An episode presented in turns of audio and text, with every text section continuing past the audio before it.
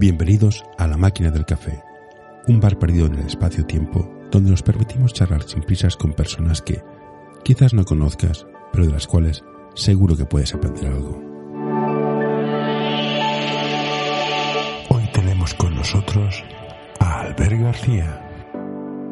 Hola, Albert, ¿qué tal? Buenas tardes. Buenas tardes, buenos días, guten Tag, eh. Lo primero de todo, hiciste arquitectura y acabaste de psicólogo. ¿Por qué, hermano? Pues mira, eh, creo que como la tradición familiar me llevó ahí, porque tengo padre arquitecto, madre arquitecta y hermano arquitecto, y entonces yo pues no sabía muy bien qué hacer cuando terminé el bachillerato y tiré por tradición familiar y cuando ya llevaba dos años, que no se me daba mal, porque también tenía ayuda en casa, pero ya dije, mira... eh, ¿Dónde lo hiciste? ¿En Bellaterra? eh, no, UPC del Valles, en San Cugat del Valles. Vale. Sí, sí. Bueno, me se llama por ti. Pero, no, yo también estudio la carrera, no llegué al final, dije, ¿habéis vacilado? Bueno. ¿También estudias de arquitectura? no, estoy psicología. Ah, psicología. Sí, sí, yo ya, aquí te dije, hostia, no, no me habéis preparado para la vida real. luego, luego, es lo que digo siempre, yo no ejerzo porque salí y si me viene una, una paciente que mi padre me viola, mi madre es alcohólica, yo no sabía qué hacer, o sea, no puedo con esto. Entonces, ¿sabes qué? Me pasé al mundo de la tecnología, que no, te- no se quejan los ordenadores, no funcionan, lo instalas y fuera. Dicho esto, básquet. Básquet. ¿Cómo empezaste? Pues mira, empecé con un buen amigo mío, eh, Andreu Cervera, eh, que es ahora, ahora es el director técnico de San Nicolau. Me, me dijo ahí en San Cugat, eh, en la UESC, me dijo, oye, ve, venga, vente conmigo a entrenar de segundo entrenador. ¿Pero directamente a entrenar? ¿Empezaste entrenando o jugabas? No, jugué, jugué, Ah, jugué, vale. sí, sí, jugué pues desde los 6 años hasta los 22 o 23 y siempre en la UESC, en San Cugat. Y esto, en los 18, pues me dijo, ven, vente para acá y, y ahí empecé. Empecé en San Cugat, eh, segundo entrenador, después primero, después coordinador y, y después, pues mira, al CESE. ¿Y qué diferencias? eh, ¿Cómo que te cambias de jugar a, a entrenar? ¿Cómo, que- ¿Qué te lleva a.? Pues mira, eh, mi paso de junior a senior eh, fue bastante complicado porque eh, yo en junior era un jugador pues bastante correcto, estuvimos en preferente y estaba, bueno, era correcto, pero después el paso de junior a senior siempre Ayuda a mantener este podcast en anorta.com barra colaborar. Muy complicado y entonces yo lo pasé digamos que un poco mal el primer año de senior por tema minutos, tema rol en el equipo, etcétera. Ya me costó el segundo y el tercer año igual y como empecé a entrenar y vi que me apasionaba, que me gustaba y que era tremendo lo que me generaba, dije pues no me compensa jugar y, y entrenar y me quedé con entrenar. ¿Y empezaste entrenando a qué categorías? ¿Qué, Empecé, qué nivel? empecé entrenando como segundo entrenador en el infantil A, que entonces era como la preferente de, de la UESC, y a media temporada, eh, por mala suerte, el primer entrenador lo- tuvo un accidente y entonces tuve que ponerme yo como primero ya en, pues en, marzo o, o febrero y debuté como primer entrenador en la máxima categoría de, de- de infantil. Entonces sí que el año siguiente ya, ya Ajá. y fui a lo que tenía que ir, que era a los, a los minis. Y como entrenador, ¿qué te gustaría transmitir a, a los niños que empiezan? Bueno, tú, tú llegas a juniors, tenemos en juniors. Juniors que ya van, van con mujeres que fuman. Total. ¿Qué les transmites? Esta gente ya sabe. ¿O hay margen para mejora? ¿Es táctica? ¿Es técnica? Ah, es... Hay muchísimo margen de mejora, porque de hecho eh, eh, el básquet eh, es, es mucho más que lo que te pueden enseñar de, de mini a junior, y sobre todo en junior que los tienes que, que ir preparando para el paso a senior, porque como te comentaba antes, para mí fue muy complicado como jugador, porque te piensas que eres bueno y después vas a jugar contra hombres que tienen 30, 35 años, que se las saben todas y pareces un, un pipiolo a su lado. Y entonces es súper importante educarlos en entender el juego, en cómo funciona el juego, en la pausa del juego, porque un chaval de 17 años siempre va adentro, no, no, no tienen les cuesta tener cabeza y ver el básquet con cabeza. Y este es el problema cuando pasan a senior. Y entonces yo mm, me he centrado muchísimo en intentar educarlos en esto, ¿no? En la pausa del básquet, en saber interpretar lo que te pide el partido, en saber interpretar lo que te pide la defensa, lo que te piden los compañeros, etcétera. Y también a nivel técnico, evidentemente, hay muchas carencias porque también se tienen que trabajar pues aspectos concretos, pues técnica individual de bloqueo directo según cómo te defienden, cómo bloquear, cómo poner el cuerpo, cómo pasar los bloqueos y todo esto, claro, se enseña en junior porque en cadete pues hay poco hay poco bloqueo también, por ejemplo. Una de las que me, me, me estoy, puedo estar de acuerdo contigo es el tema de entender el juego. Yo veo mucho básquet, veo, veo más pequeños, porque mis hijos son más pequeños, evidentemente, veo básquet pequeño, pero veo que la gente corre sin ton ni son. Que jugar sin balón no es un concepto que manejen, que es o tengo la pelota, no estoy jugando. El, el concepto de inteligencia en la pista, el estar donde tengo que estar. Donde... Esto se enseña también, es Esto- innato, es ver partidos. Esto tiene una parte de innato, sin duda.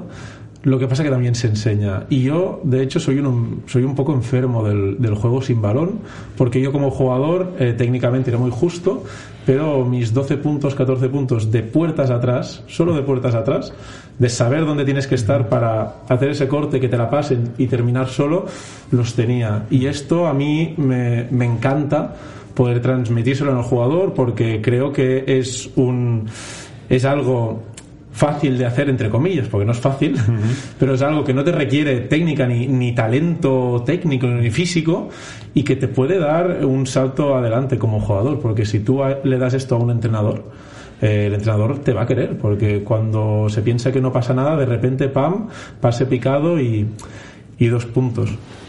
Una de las cosas importantes para mí a nivel del básquet es que uno para llegar arriba ha de tener talento físico, talento técnico y la cabeza. Hablando con un entrenador de juventud, me dijo que es ahora cuando se empiezan a tomar en serio todo el entrenamiento de psicológico. ¿Cómo lo ves tú, ya que hiciste la carrera?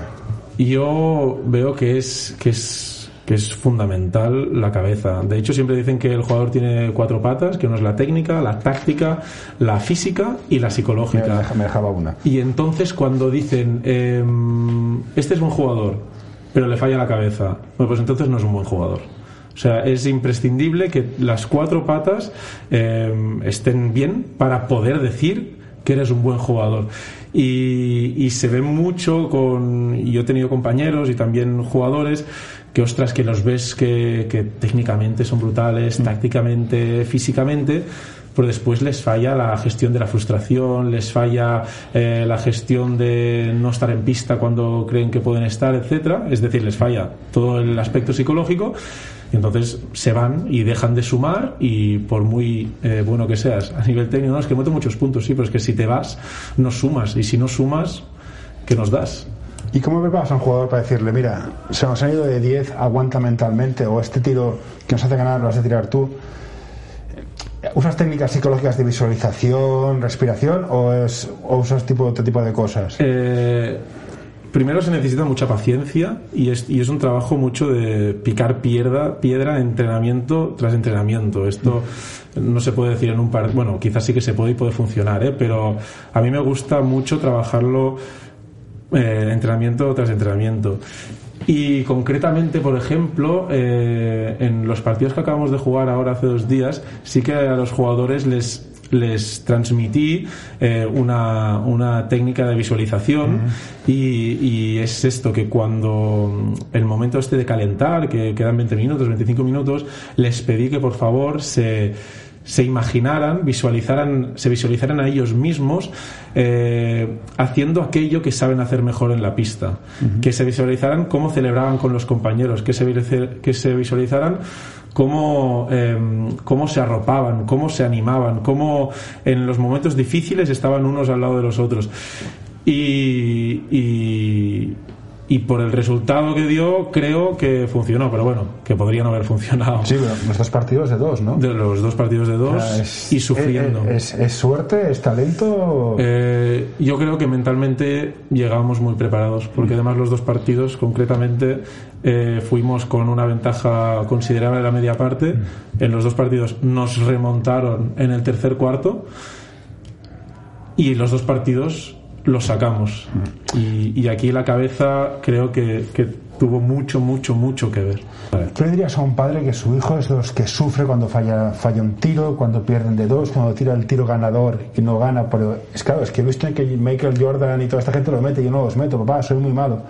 ¿Qué les dirías a esos padres para sus hijos? Primero de todo, que, que les apoyen eh, en todo momento. O sea, que, que, que no los que no los critiquen aún más, porque hay muchas veces que, ostras, hijo, has fallado el tiro, ¿no? Ostras, no, el hijo, tu hijo ya lo está sufriendo. Lo que tienes que hacer es apoyarlo, porque fallar eh, en el deporte es lo más normal del mundo. O sea, si lo metiéramos todos, no estaríamos, no estaríamos aquí.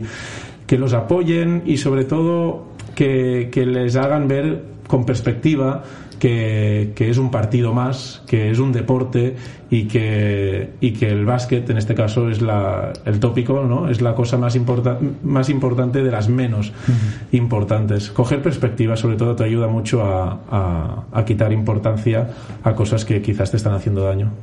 Correcto. Volviendo a lo de antes, hablando con gente que se dedica a la marca personal, al branding, recursos humanos y headhunters, te dicen, vende lo que sabes hacer. Y la pregunta es, muy poca gente sabe en lo que es bueno. Uh -huh. Relacionado con lo que me has preguntado antes, ¿tus jugadores saben que son buenos individualmente? Mis jugadores saben que son buenos como Bien. equipo, sobre todo. Pero individualmente, yo sé que soy el que coge los rebotes, soy bueno en esto. Eh, esto esa, esa, autopercepción, ese conocerse a sí mismo que dicen los. No sé quién, pero como dirá. Sí, yo creo, bueno, no, creo no, sí, lo afirmo, lo afirmo porque en, eh, en, la charla de antes de la semifinal eh, nos dedicamos a, a, recordar a cada jugador qué es lo que mejor hacía y qué le podía dar a, al equipo en el partido de la semifinal para conseguir eh, pues estar en la final. Y pasamos uno por uno. Y mientras lo ibas comentando tú como entrenador veías como los jugadores del equipo estaba de acuerdo en que lo que decías era aquello y que el jugador estaba cómodo eh, con, con, ese rol, que creo que es imprescindible que en cualquier equipo todo jugador, sobre todo ya cuando son más mayores, ¿eh? de cadete segundo año para arriba, eh, tengan claro pues su rol dentro del equipo para que no haya para que no haya confusión. ¿Y cómo gestionas a 12 jugadores? ¿Juegan 12, juegan 7 y luego los, los, los, suplentes? ¿Cómo se gestionan los egos? Porque son... Esto, esto es complicado, es como la parte más complicada de ser entrenador y sobre todo cuando los partidos van, van, van justos. Eh, ¿Cómo lo gestionas? Primero de todo, intentando dar siempre la oportunidad a que el jugador salga a pista a, a demostrar lo que es. Porque si no le das la oportunidad, ya mal vamos. Porque ya te puede decir, hombre, pero si no me has sacado, o sea, ¿qué te puede demostrar? ¿no? Dar la oportunidad, para mí, es eh, imprescindible. Y después el jugador también es verdad que se tiene que responsabilizar, ¿no? De que cuando el entrenador me da la, la oportunidad, yo la tengo que aprovechar. Y esto no quiere decir meter 20 puntos, ni 30, ni, ni uno.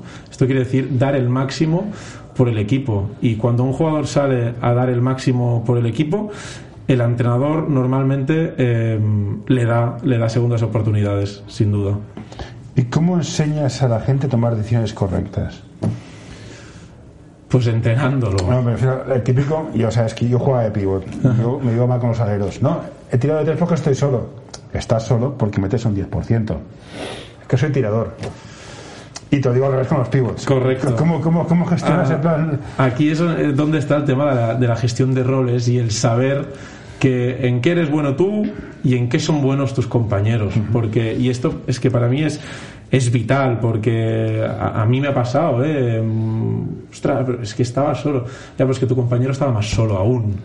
Y quizás de debajo del aro. Entonces hay que, hay que entender este punto, pero estos son cosas que tienen que pasar en los entrenamientos y que el entrenador tiene que pararlo y hacer ver al jugador. O sea, yo quiero que tú lo veas. Si tú lo has visto y al final has decidido tomar esa decisión, ¿vale? Mm, es respetable, pero quizás está mal tomada. Pero a mí lo que me preocupa más es que el jugador no vea todas las opciones. Y esto es en lo que yo intento incidir siempre. No, no, para, para. ¿Has visto que está este y este? Ostras, no. Pues esto es lo que no puede ser. Si tú lo ves y decides que no, vale. Pero los tienes que ver primero y después decidir. ¿Y es, empiezas entrenando a niños y sal, salen hombres? ¿Cuál es la evolución? Eh, este año concreto o en general. Los dos años que este ya con, dos años. Con, con estos. Sí. Eh, pues mira, el otro día estaba viendo un partido amistoso que jugamos hace año y medio y la verdad es que los veo niños. Los veo niños. Y ahora que los acabo de saludar, digo, ostras, em, no, nombres no son, pero no son tan niños desde luego. Y los veo con una capacidad madurativa muy por por arriba eh, y mucho mejor de lo que tenían hace, Porque hace un año. El SES es un club que corta, es algo que he discutido millones de veces. Bueno, corta. Claro, si es Junior B, puedes subir al Junior A, pero Junior A, el siguiente es que es muy duro, o sea, pasarán dos, tres. ¿Cómo os preparas en plan, se te acabó tu vida en el SES, chato? O sea, búscate equipo. ¿Cómo, ¿Cómo se entrena esto? ¿O es en plan de last dance? Vamos a divertirnos el último año. Pues mira, eh, un poco las dos cosas. Yo recuerdo al, en, la, en el stage de pretemporada que hicimos con el equipo, yo les dije, es, eh, se os acaba el chollo, es vuestra última oportunidad para, para jugar contra los grandes. La última. O sea, nunca más en vuestra vida eh, podréis jugar, tendréis la oportunidad de jugar contra un Barça, contra una Peña, contra un Manresa. Se acaba ya aquí. Porque el año que viene ya está. O sea, Sí, ya a- está. a- a FB. Y, por ejemplo, pues en este caso se lo dices a principio de temporada y ellos ya estamos luchando para este objetivo y ellos son conscientes de que el año que viene eh, llevan aquí desde Mini, tú lo has dicho, el se corta, pues ellos saben que el año que viene pues puede, pueden o seguir todos o no seguir nadie o seguir cinco, eh, Sí. pueden pasar muchas La cosas. estadística es muy chunga, van a seguir tres, cuatro. O no, vais a saber, porque esto depende de las decisiones del club. O sea, aquí yo no me... No me Bueno, es igual, whatever. Pero No bueno, me puedo meter. Es, es, estoy yo, eh, disfruto lo que tienes, carpe diem, el momento, es, ¿cómo se llama esto? Mindfulness. Mindfulness. Pero mi obligación como entrenador es eh, entrenarlos y hacerlos lo mejor jugadores posibles para que no les echen. Para que el responsable diga, no, no, que estos tíos eh, me funcionan como equipo y los queremos mantener como equipo. ¿Y qué es más jodido? Eh, ¿Llegar a la cima mantenerse? Ahora que está- has llegado a preferente A, que era ven- vendrá la gente en plan, hola, me llamo Pepe y mido 2.15. Eh, Hoy quiero recomendarte este podcast. Balap Education es un proyecto educativo y deportivo que busca la formación completa de jugadores y entrenadores. Quieren fomentar su desarrollo basado en la educación del jugador y el entrenador, mediante el análisis de situaciones reales del baloncesto desde diferentes puntos de vista.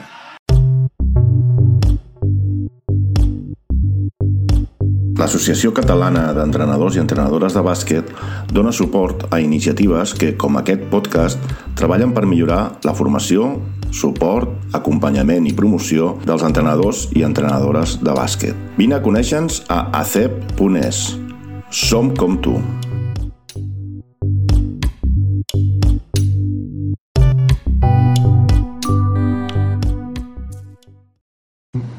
Llegar a la cima en este caso ha sido muy complicado, muy complicado y mantenerse creo que va a ser aún más complicado, la verdad.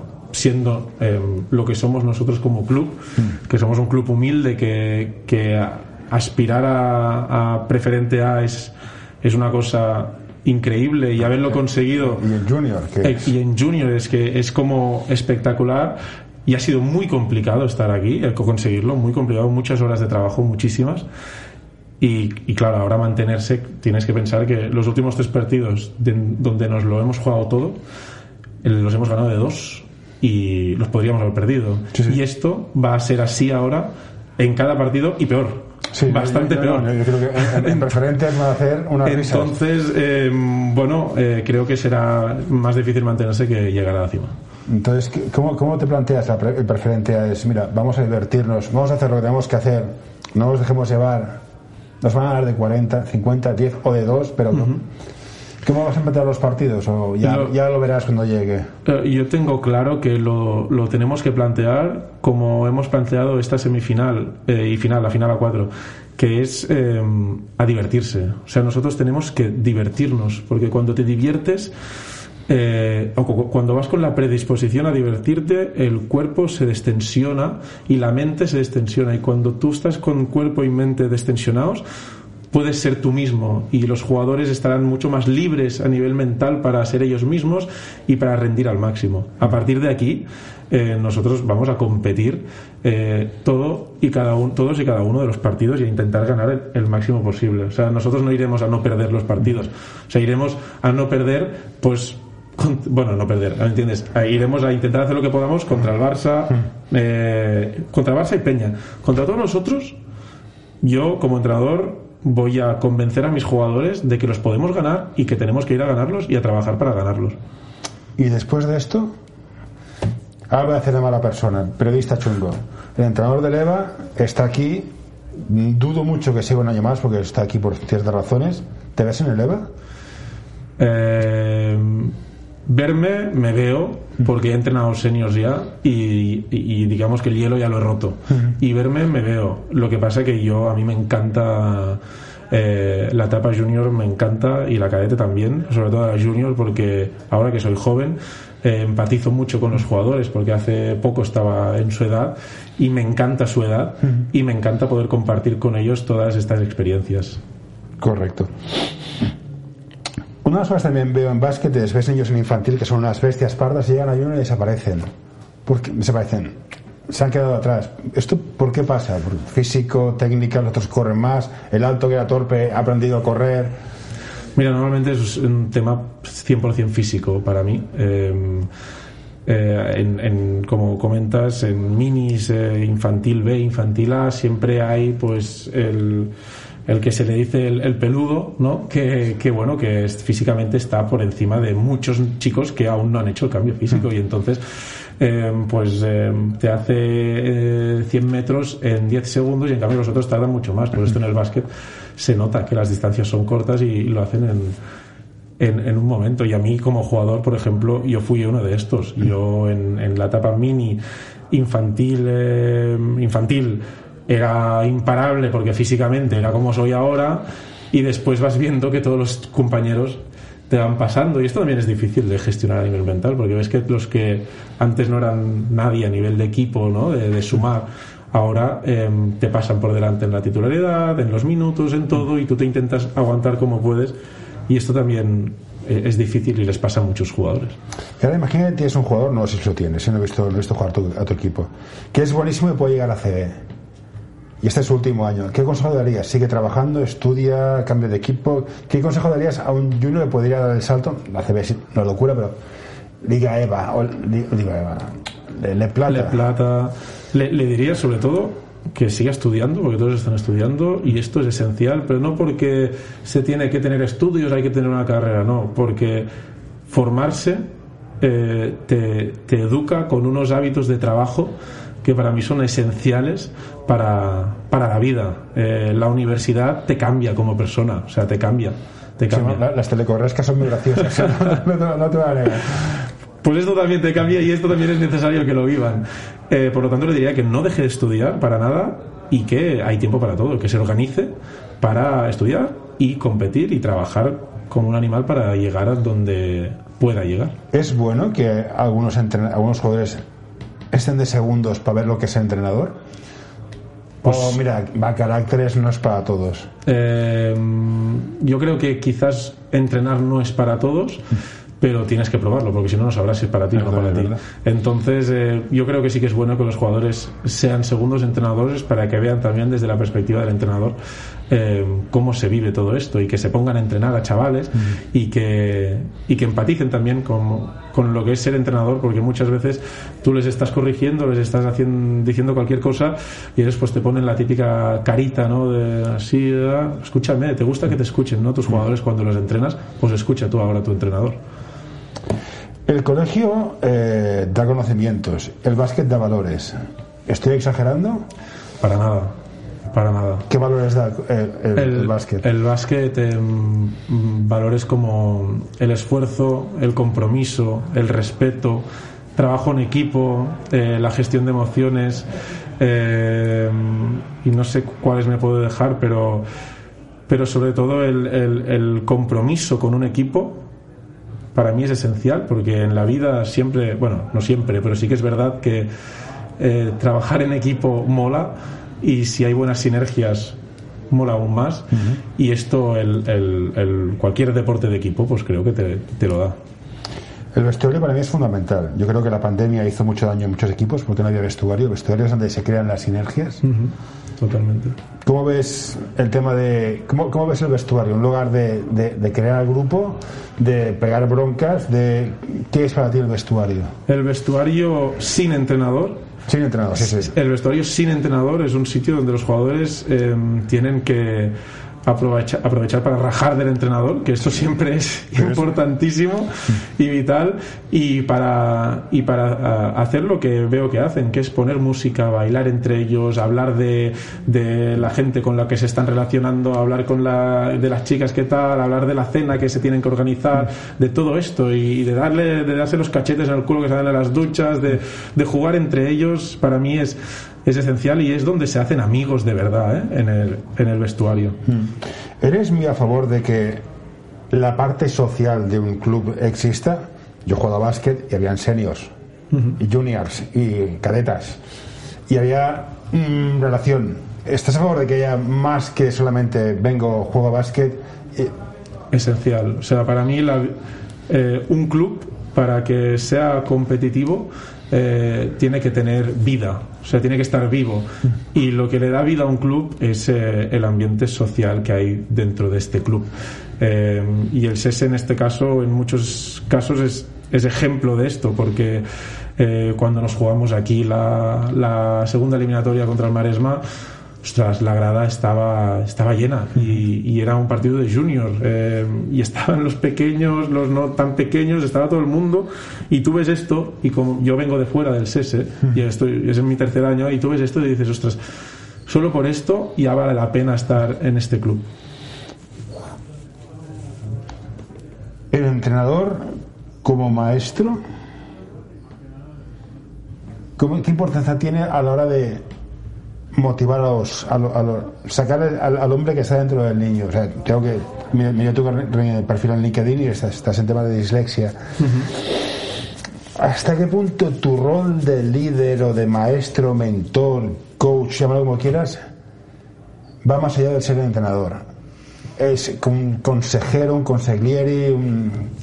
En, yo personalmente eh, nunca me he quedado como solo entrenador de mis equipos. O sea, nunca. Eh, yo hablo muchísimo, pero muchísimo con los jugadores. Eso tienen los psicólogos, somos los Hablo muchísimo con los jugadores y, y, intento crear siempre una sinergia em, bidireccional entre los dos, porque para mí es esencial que pasen cosas como me han pasado, que, que jugadores, jugadores quieran em, pedirme consejo y hablar conmigo para problemas de instituto, para problemas de estudios, etcétera. Y para mí em, es súper gratificante que pase esto y poderles dar mi consejo como profesional de la psicología, pero también como chaval que hace nueve años estaba en su situación. Y como entrenador, llegas a un equipo y dices, mira, este es mi sistema, vamos a jugar a esto, o te adaptas al equipo. Yo personalmente em, tengo mi filosofía y en función de lo que vea en el equipo, lo que hago es em, poner mi filosofía pero adaptada al equipo. Es decir, em, si, si, me invento, ¿eh? si, si mi, filosofía es tirar de, tres todo el rato, pero mi equipo de tres no me tenía una, pues ostras, yo no voy a renunciar a los tiros de tres, pero quizás me tengo que romper un poco la cabeza para encontrar situaciones que no sean de tres, porque si no, no vamos a ganar a, nadie. Una de las cosas que cada vez me gusta menos del básquet es que, viendo la NBA y todas estas cosas, veo cada vez menos opciones. Es todos, sobre todo en la NBA, todos abiertos, tiro de tres. Veo, hecho menos el dentro-fuera, un pivot, un tiro. ¿Esto no es así porque solo, solo, veo YouTube y soy culpa mía por tonto o está pasando cada vez más en categorías inferiores? Eh, creo que sobre todo está pasando en el básquet profesional porque es donde están los jugadores super mega top y entonces estos como cada vez la meten de más lejos y de más lejos vale más puntos pues mm. entonces es lo que hacen llegar y tirar. Y como más rápido tires más posesiones tendrás. Y como más posesiones tendrás más tiros tirarás y más puntos podrás meter. Por eso en la NBA acaban 150 140 que es una barbaridad. Sí, sí, pero por eso me aburro alguna ostra. Exacto. Por suerte creo que tanto en Euroliga como en ACB eh, y, también en básquet de formación no, no estamos en este punto creo yo de momento no, vamos. Se tira mucho, porcentajes bajos, pero bueno, eso es otra historia. Vale, ¿qué le recomendarías a quien quiere ser entrenador? Te vas a YouTube y buscas How to be a coach. How to be a coach. Eh, ¿Qué recomendarías si es un entrenador? O le recomendaría que tenga pasión por lo que hace, porque es una profesión nuestra de básquet amateur, muy maltratada a nivel eh, económico, es decir, bueno, eh, que si tienes que tener pasión, porque si no tienes pasión no, no, no busques eh, dinero detrás porque no, no lo vas a encontrar. Tienes que tener pasión. yo le diría pasión. Si tú tienes pasión por ser entrenador, eh, vas a ser un buen entrenador, porque vas a tener ganas de aprender de los mejores, vas a invertir muchas horas por aprender de los mejores. Y cuando aprendes de los mejores, eh, pues tienes eh, conocimientos. Y cuando tienes conocimientos, pues eres más capaz de hacer un buen trabajo. Y como entrenador, ¿cómo consigues que la gente entienda lo que quieres hacer? Porque a veces dices, mira, es que sé que hay que hacer esto, te lo explico dos o tres veces, pero o yo no me explico o tú no me entiendes. ¿Cómo gestionas esos momentos de Es- algo está pasando? Pasa, ¿eh? ya, ya, ya, ya qué pasa. Pasa. Eh, primero de todo, cuando no lo entienden, insistir, insistir y convencerlos, convencerlos, eh, vuelvo a decir, ¿eh? con, con pasión. Para mí es súper importante cuando me comunico con los jugadores, mirarle a los ojos, que ellos te miren a los ojos. Yo insisto mucho cuando les estoy hablando y no me miran, no, mírame a los ojos, mírame porque necesito que me entiendas y verle y ver su expresión facial y, y- y si veo que me dicen que sí, que esto pasa bastante, dicen que sí y después no lo hacen, insistir, insistir e intentar no ponerse nervioso, que esto a veces a mí personalmente eh, me cuesta, porque me has dicho que sí, no lo haces, no entiendo por qué, pero eh, sé que no lo estás haciendo a propósito. Cuando seas padre, ya me explicarás. Envíanos tus sugerencias a info.anorta.com o en nuestras redes sociales. Ostras. Y cuando estás en la. Ahora, con juniors no creo, pero cuando eres. y Cuando juegas, estás con minis o pequeñitos, dices, no hagas. el- ah, hostia, y te hace una cosa y dices, que no está en el guion y dices, haz lo que quieras, chaval, porque eres, eres un máquina. Sí. ¿Te ha pasado Eh, alguna vez? A mí, eh, yo muchas veces les digo, eh, si tú no haces lo que te he dicho, pero la metes, yo te aplaudo. Yo te aplaudo. Yo te apla- En junior sobre todo, ¿eh? básicamente. Yo te aplaudo porque si, porque muchas veces el jugador te enseña. Sí, yo muchas veces les digo eh, esto y de repente ellos te hacen una cosa mucho mejor y dices, sí, sí. hostia, qué malo soy. No dices, hostia, qué malo soy. ¿Cómo no he visto yo esto que lo acaba de hacer él de manera innata? Digo, pues gracias.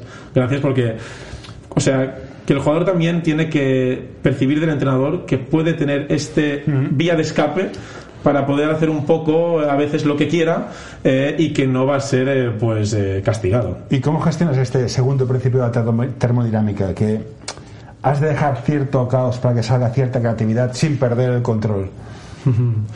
Eh, esto está muy bien que pase, pero ¿cómo, cómo pasa? Pues no sabría bien cómo decírtelo. Sencillamente es tener claras tus normas y tener claro eh, cómo gestionas que no se cumplan. Porque si tú las tienes y no se cumplen, pero eres capaz de, lo que te decía antes, no volverte loco, pues el jugador dirá, vale. Pero si se pasan las normas por ahí unas cuantas veces, pues entonces ya ven por tu reacción que no lo pueden hacer. O sea, si las cosas funcionan, pues venga, puedo, puedo tirar para aquí. Si no, Sé que vas justo de tiempo, tienes una entrenadora. Entonces, la última pregunta de estas absurdas mías. ¿Por qué cuando pegáis la bronca os giráis al banquillo si no está jugando? O sea, ¿qué os ha hecho el pobre jugador que no está, jugando? está jugando otro? Ostras, eh, te diré que yo lo veo por la tele y digo, y pienso esto, y, después yo lo hago y me sale unos chorreos que te, a ver qué me cuentas, pavo. O sea, Mira, eh, yo creo que es importante decirlo a los del banquillo para que después cuando salgan, eh, que no lo hagan. Pero la manera como decirlo sí que es una cosa que creo que tenemos que, que mejorar, porque los pobres no tienen ninguna culpa. De hecho, deben pensar, coño, sácame, lo hago mal y entonces me la podrás meter con, con razón. Vale. Y una pregunta más que se me ha olvidado. ¿Eres partidario de subir Juniors B al Junior A para que haya circulación de jugadores de arriba abajo? Sí, 100%. Para mí es vital que los jugadores doblen con los equipos de arriba para que para que se formen, sobre todo. Hay tres días de entreno y hay tiempo para hacerlo. Perfecto, pues a ver, muchas gracias. No tenemos más tiempo. Si quieres entrenar, están aquí los chavalotes corriendo.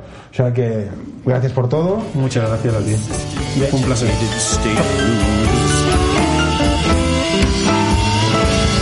what you doing there? Get away. No, no, don't you touch that. No, don't you pull that plug. No, hey, hey, nurse, nurse. All right, I'm done.